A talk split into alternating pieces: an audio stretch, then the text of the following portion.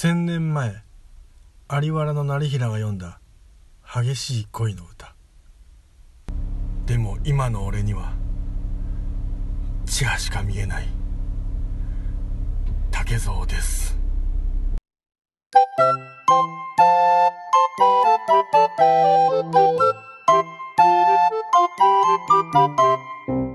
はい、今日も始まりました竹蔵の秘密の話ぞの第32回でございます。どうぞよろしくお願いいたします。えー、っとですね、あのー、まあ、あんまりね、あのー、だ男だからとか女だからとか、あんまりそういうのを言うのは、まあ、あんまりね、あのよろしくないんでしょうけども、でもやっぱりね、あの、男は男、女は女、あの、みたいな、みたいなとこって、やっぱちょっとありますよ。っていうのが、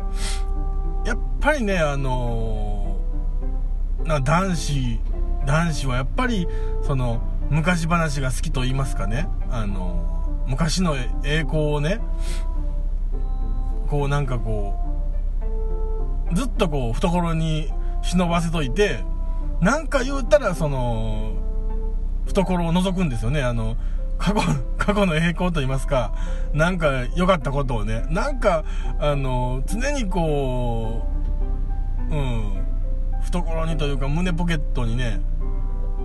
なんかしまってる人多いでしょ。まあおそらくというか、あの、まあ多分に漏れずというか、あの、僕もまあ、そうなんですよ。あの、やっぱりね、別にどうってことないんですけど、やっぱりね、あの、たまに、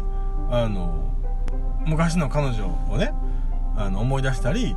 昔好きやった人を、片思いやった人ですよ、を思い出したり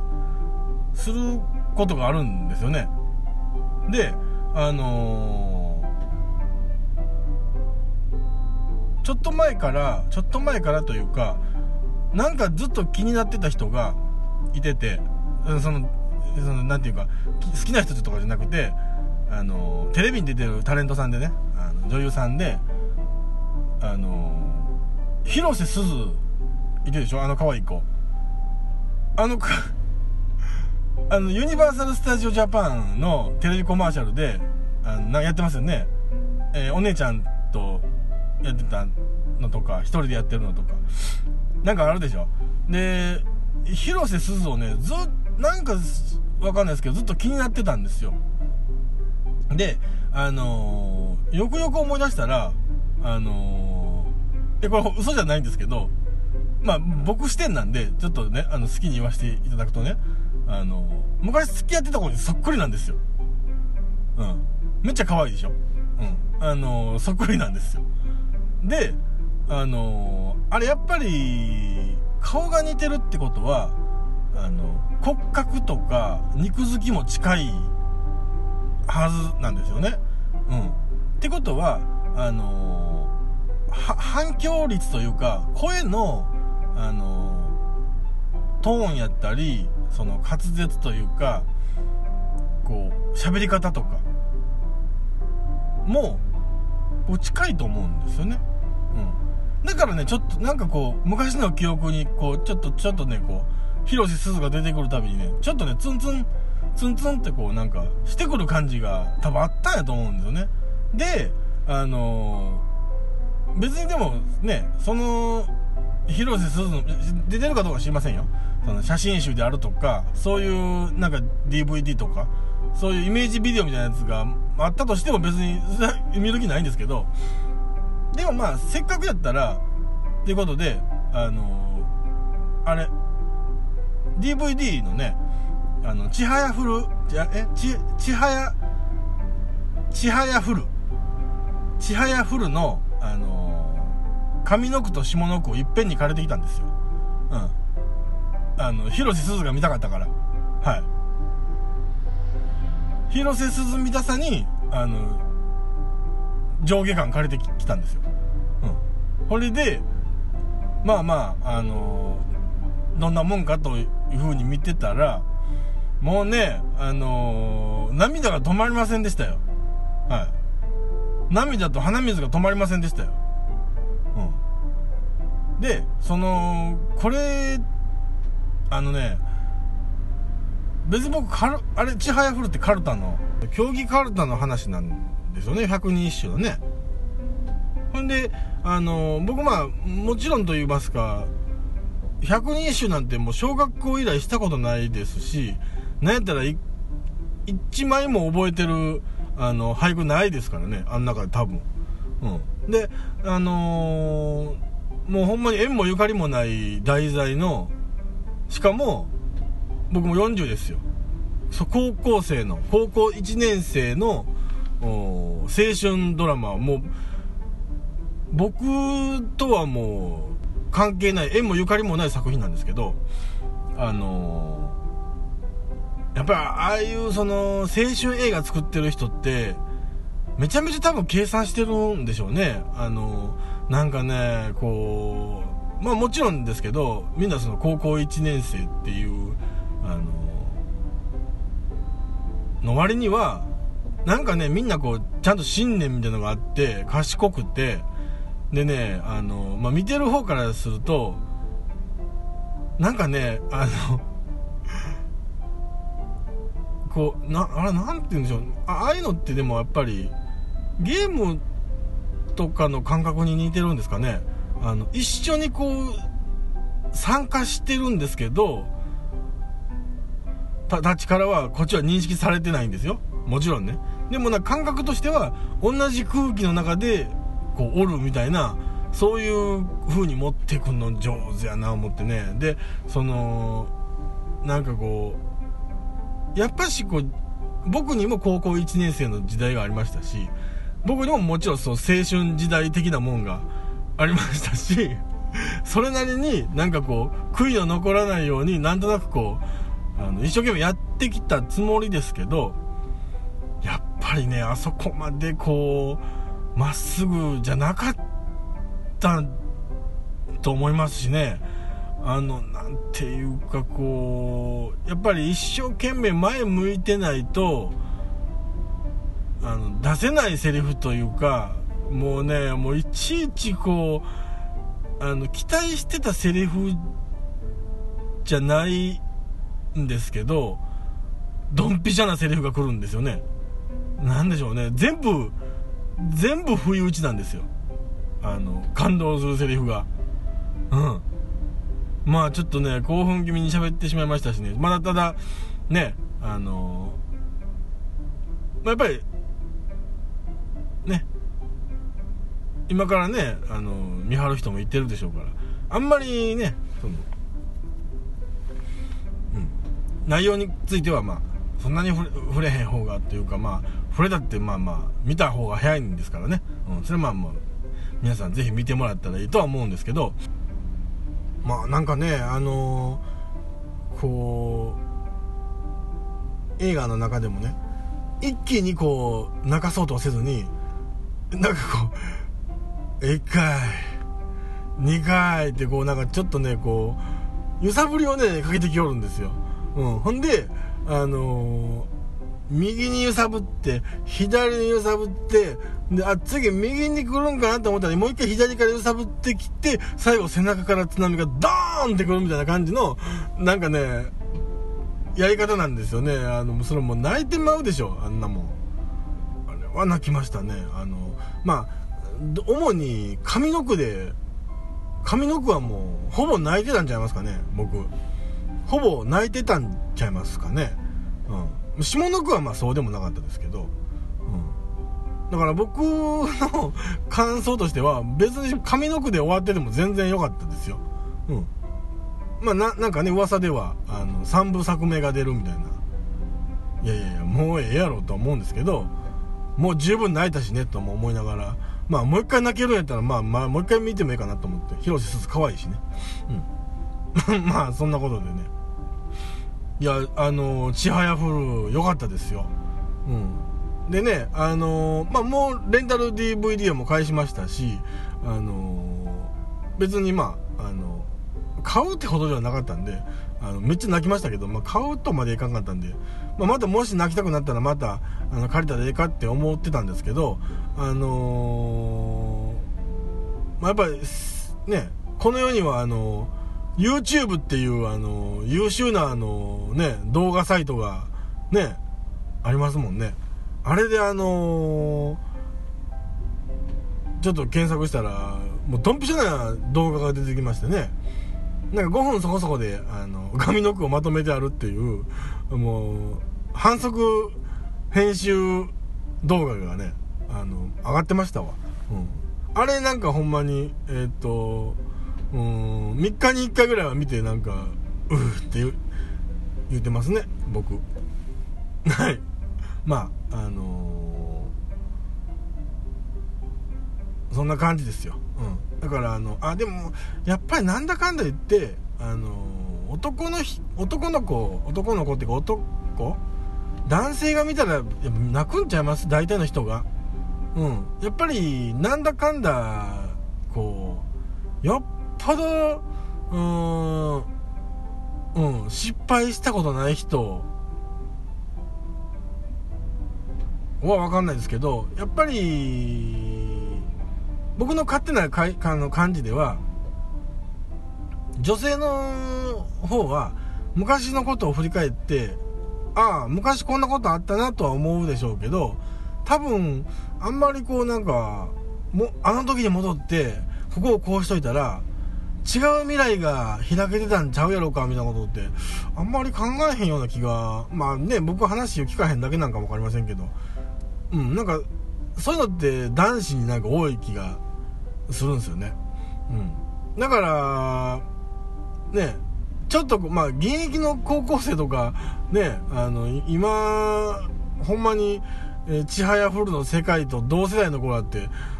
うん、どんだけ胸に響くんか分かりませんけど、ああいうのっておっさんとかが見ると、やっぱりこうなんか、そうか、あの時こうやっとくべきやったんか、みたいな、なんかこう、後悔がこう浮き彫りになるというかね、うん。まあ、だからといって、あの、過ぎたことは仕方がない。今を精一杯生きようみたいな結論には別にならないんですよ。うん、別にならないですけど、あの、なんかこう、やっぱり過去の自分、過去の自分に泣いてるんですかね、ああいうのって。あの、うん。いややっぱりまあ大体の人が、まあ、あのー、ね、主人公っていうか主軸のメンバーはあのね幼なじみの3人でしょうけど結局上の句ちはやふるの上の句最終的に全部持ってったのって机くんですからねうん あのもう主役の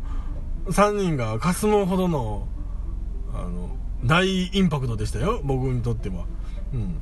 もちろん机くんでつく、つくえくんでほぼ泣いてましたし、僕。うん。まあ、僕から言わすと、本当にもうあの、ちはやふる机の句ですよね。あれは。はい。うん。机くん主役でもう、あの、編集してもらっても全然ええぐらいの、うん、あの、机くんは良かったですね。うん、まあ、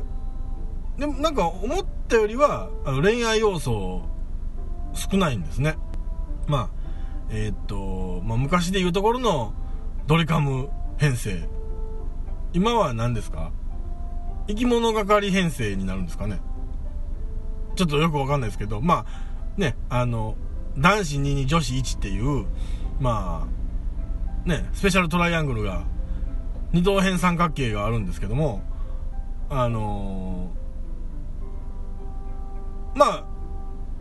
実は私、竹蔵にもね、その、あったんですよ。その、二等辺三角形編成がね。うん。男子2に女子1っていう、あのー、まあ、幼馴染がいてたんですよ。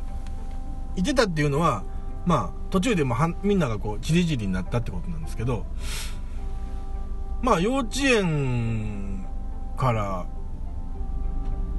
同じでずっとうんでまあ小学校の3年生まで一緒だったんですけどまあ皆さんあのままごとってしたことありますかね？まあ多分ねあのあんまりこういう遊びって時代関係なく多分幼少期はみみ人通りみんなしているような気がするんですけどおままごとね。私お父さん。私お母さんじゃあ僕お父さん僕あ私お母さん僕子供みたいな。一応3人おったらえー、ねお父さんお母さん子供っていうまあ一家族がまあ一応できるわけですよ。ねワンパーティーができるんですけどあのー、まあもちろんですけど女の子1人なんでね3人中女の子1人なんで女の子は必然的にやっぱりお母さんなんですよね。でそこでどっちがだからお父さんになんねんっていうのでいつもこうピリピリするんですよね。あの子供ながら、うん、でただそのメリットとしては子供にもメリットが十分あるんですよね。子供ってやっぱ子供役なんでそのお母さん役の女の子に甘える甘えることができるんですよね子供やから子供というキャラを利用してこう まあまあちょっと今言うとちょっとなんかね変な気持ち悪い感じになりますけどもっと健全ですよ。健全な、もう、下心も何もなく、まあその彼女、女の子に甘えれるというか、その子供としてね、子供役として、その、甘えれるっていう、ね、あの、そういう権限を得られるわけですよ。ただ、お父さんっていう、うポジショニングって、やっぱりね、あの、いくら役として、役のお父さんやったとしても、ままごとの中のお父さんやったとしても、やっぱりね、その、頼りがいのある、一家の大黒柱的な、あの、キャラなんで、なんかね、こう、全体的な舵取りがお父さん役なんですよね。うん。あの、うん、そうなんですよ。だからね、あの、お母さんに甘えることはできないんですけども、お母さんをぐいぐい引っ張っていくことができるという、こうポジショニングなわけですよね。このお父さん役っていうのは。うん。だからねあのどっちを取るかなって言いながらずっとまあ僕なんかはその幼馴染とままごとしてたわけですよ。でそのまあままごともね結局やらなくなるとうんまあ、幼稚園のね、ようやって幼稚園のあの年長ぐらいでも小学校1年生ぐらいだったらもうままごとなんていうね、あの、やらなくなるんですよね。で、あの、でもまあ、幼馴染の関係は続くんで、あの、別に遊ぶっていうほどでもないんですけど、あの、学校のやっぱ登下校が、ね、あ下校はまあ、ね、自由に行くんで、登校がま、まだね、その、同じ時間帯じゃないですか。ね。で、そのね、あのー、幼馴染のね、女の子、結構ね、あの、モテるタイプの子やったんですよ。うん。だからその、モテるタイプの女の子やったんで、僕、幼馴染でしょ？あの、幼馴染アドバンテージみたいなのがあって、結構その、お前ええな的な目線をいっぱいもらってたんですよね。うん。別に僕がモテてるわけでもないですし、僕のことを彼女が好きなわけでもないわけですから、あの、僕は別に何も喜ぶことないんですけど、まあなんとなくね、ちょっとあの、みんなより優位に立ってるというか、みんなよりその子を知ってるで、なんやったらまあ俺のとこ聞いてくれたらまあ、お前らの知らん情報いっぱいあるけど、みたいな、そういうまあポジションやったんで、うん、なんかね、あのー、うん、そういう感じでしたね。うん、で、あのー、まあなんだかんだ言ってね、僕の初恋の女の子でもあるわけなんですよ、これは。うん。でもう一人の幼馴染はその女の子のことを好きやったかどうかは知りませんけどあのまやっぱりおままごとではやっぱりこう争ってたんでねお父さんを取り合ってたんでお父さん役を取り合ってたんでうんなんかまあそれなりのなんか感情はあったような気しますけどねあのやっぱりちょっとその女の子に褒められようとなんとなくこう張り合ってた感はありますからねうんであのまあ、下校時間とかが、まあ、タイミングが合えば、まあ、帰り道一緒ですからね。一緒に帰ったりするわけですよ。で、あの、ある日のね、まあ、小学校3年生のお、まあ、年末年始あたりですか？その、うん、2学期が終わるんだか、3学期が始まったかなんだか、あの辺やと思うんですけど、うん、あの、下校時に一緒になりましてね。で、みんなとまあ集団で帰ってたんですけど、こう、まあみんな家がね、順番に家が来るわけじゃないですか。パラパラパラとみんな離れ、別れていって、じゃあまたね、みたいなことで、別れていって、まああのー、僕と彼女は家近かったんで、なんだかんだ一緒に、最後まで一緒に帰ることになるんですけど、そこで、まああのー、まあ私転校するねんっていう、まあ話をね、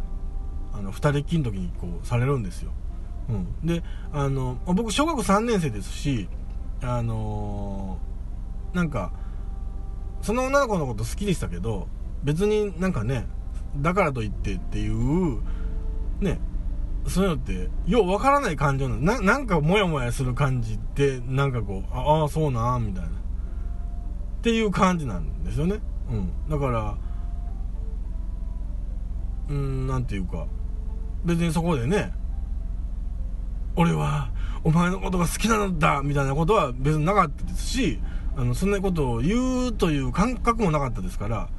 ふーんって思いながら。でも、あの、やっぱり最後に、最後にやっぱり、まあ、思い出をというか、一回遊ぼうと思ったんですよ。この幼馴染3人で。うん。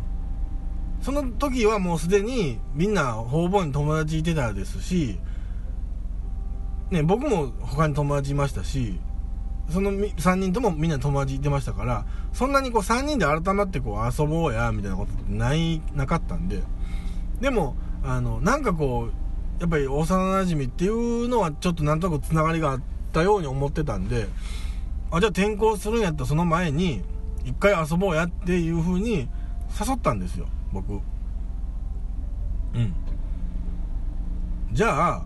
何して遊ぶってなったんですねいざ集まってその当日であのー、よう考えたら3人で遊んだことってもう幼稚園のおままごとぐらいなんであの何していいかようわからないんですよねて何も提案ができないというかうんなんか、んああ、そうやなって言って、僕は何を思ったのか、あのー、ままごとしようやって言っちゃったんですよ。うん。あの、なんか、唯一3人の 共通の遊びみたいな感じがしたんですかね。うん。そう。あの、ままごとですよ。小学校3年生で。うん。なんかね、あのちょっと、怖いでしょ？小学校3年生のままごとって。でもね、あのー、なんか全然思いつかなくて遊びが。なんか、あの、登下校でいろんな話はしましたし、いろんなこう、ね、また面白い話とかいうのもありましたけど、それって結局、帰りの、帰り道の話じゃないですか。帰り、帰るまでの、その、暇つぶしというか、ね。そこでたまた、たまに、あの、鬼ごっこみたいになったりとか、ね、そういうのはまあありましたけど、いざ、こう、ね、さあ、さあ遊ぼうみたいな感じになった時って、結構何にしていいか分かりませんでしたね。うん。で、まあ、小学校3年生で、えー、っと、もう本、本気のままごとが始まるわけですよ。誰がお父さんする？誰が子供する？みたいな。うん。で、結局、あの、お父さんも、お父さん役も、子供役も、お母さん役も、なんか、なんとなくもう、ね、なんかこれは違うって、なんか違うって、あの、思いながら、あの、全然盛り上がらないままごとして、結局その、ね、それも結局5分ぐらいで終わりましたわ。5分ぐらいで終わって、あの、じゃあ、あの、元気でねってその後転校していきましたけどね。うん。あの まあまあなんかちょっとちょっとだけ思い出しましてねその過去過去のあのねその幼なじみのことをねちょっとだけ思い出したあちはやふる上の句下の句または机くんの句みたいなねそういう話でした。まああのー、そんなことでねあのー、ありますあります。あのはい。この名台詞はここで使えありがとうございます。えー、今回の名台詞はあまあもちろんあの映画「ちはやふる」上の句下の句からでございます。はい。あのー、まあ一応し上の句と下の句とあの両方、まあ、に2本見ましたんでね。あの一応今回あの2個と言いますか2段構えと言いますかあのそういうちょっと 2, 2段階構成になっておりますんであのよろしくお願いいたします。まあやっぱりねあのー、ねいくつになっても嫌なもんは嫌ですよ。それがうーん勝手なことだとは自分で分かっておきながらもそこはもうやっぱり人間みんな自分勝手ですからね、うん、なんだかんだやっぱやっぱ自分のことが一番大事ですからやっぱり人に何かをこうなすりつけてしまう。後で自己嫌悪に陥ることになると分かってたとしてもやっぱりね、あのその場しのぎのというか、ちょっとね、今さえ良ければっていう、なんとかここを乗り切ればみたいな時ってやっぱみんなあると思うんですよね。まあもちろん僕もありますし、過去にもありましたし、まあ今後も多分何回もあるんでしょうけど、やっぱりそういう時にはね、このちはやふるの、あのこの名台詞を、あの使っていただいて、まあまあ、あのね、乗り切っていこうじゃないかっていうふうにちょっと思うんですけど、まあ、このね、セリフのね、あの、こ今回紹介する、うん、セリフのね、使いどころなんですけども、まあ、あの、さっきから言うてるように、やっぱり、ちょっとね、あの、いやもうそこはちょっと僕勘弁してほしいなって、まあ言う時ですよ。うん。やっぱり今からね、あの、いろんなことがね、年末に向けてやっぱり忙しくなってきますようんやっぱ世間ではねそのクリスマス商戦だなんだってもうすぐ言い言い出すでしょうしもうまあ言うてるんですかね。でクリスマス終わったらやっぱ年末ですし、うん、やっぱりみんなね、あのー、バタバタとね。なかなかこう自分の思い通りにこう仕事を進めることが難しくなってくる月間ですよね。うん。だから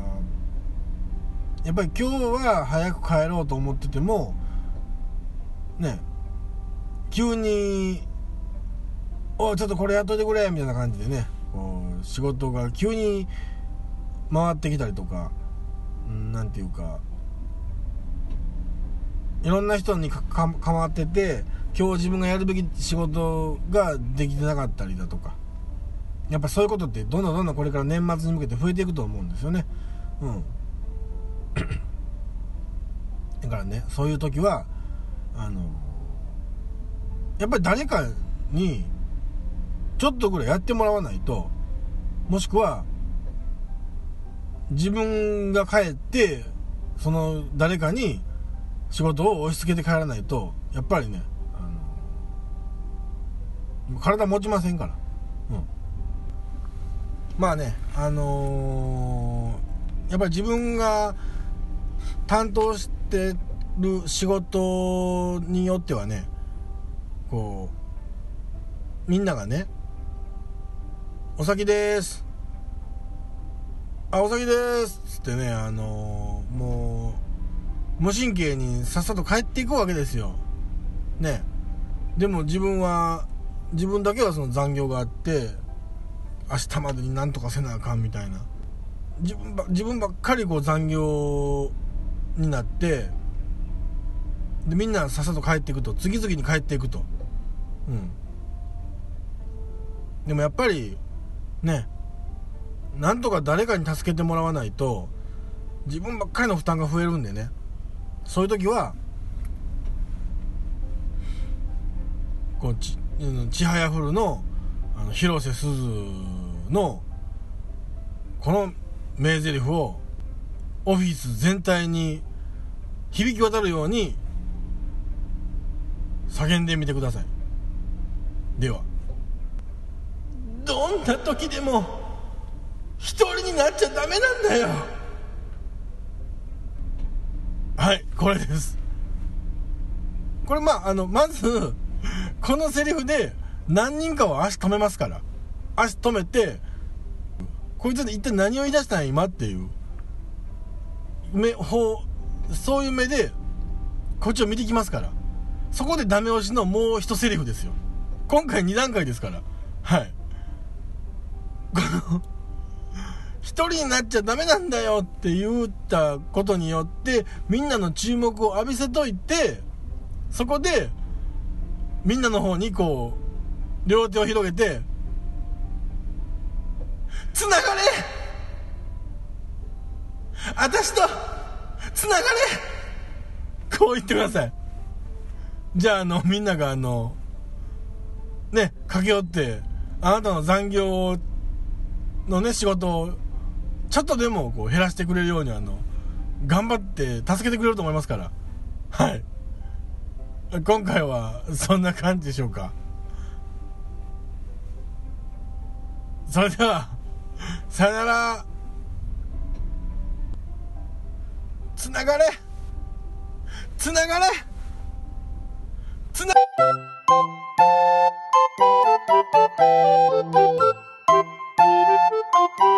がれ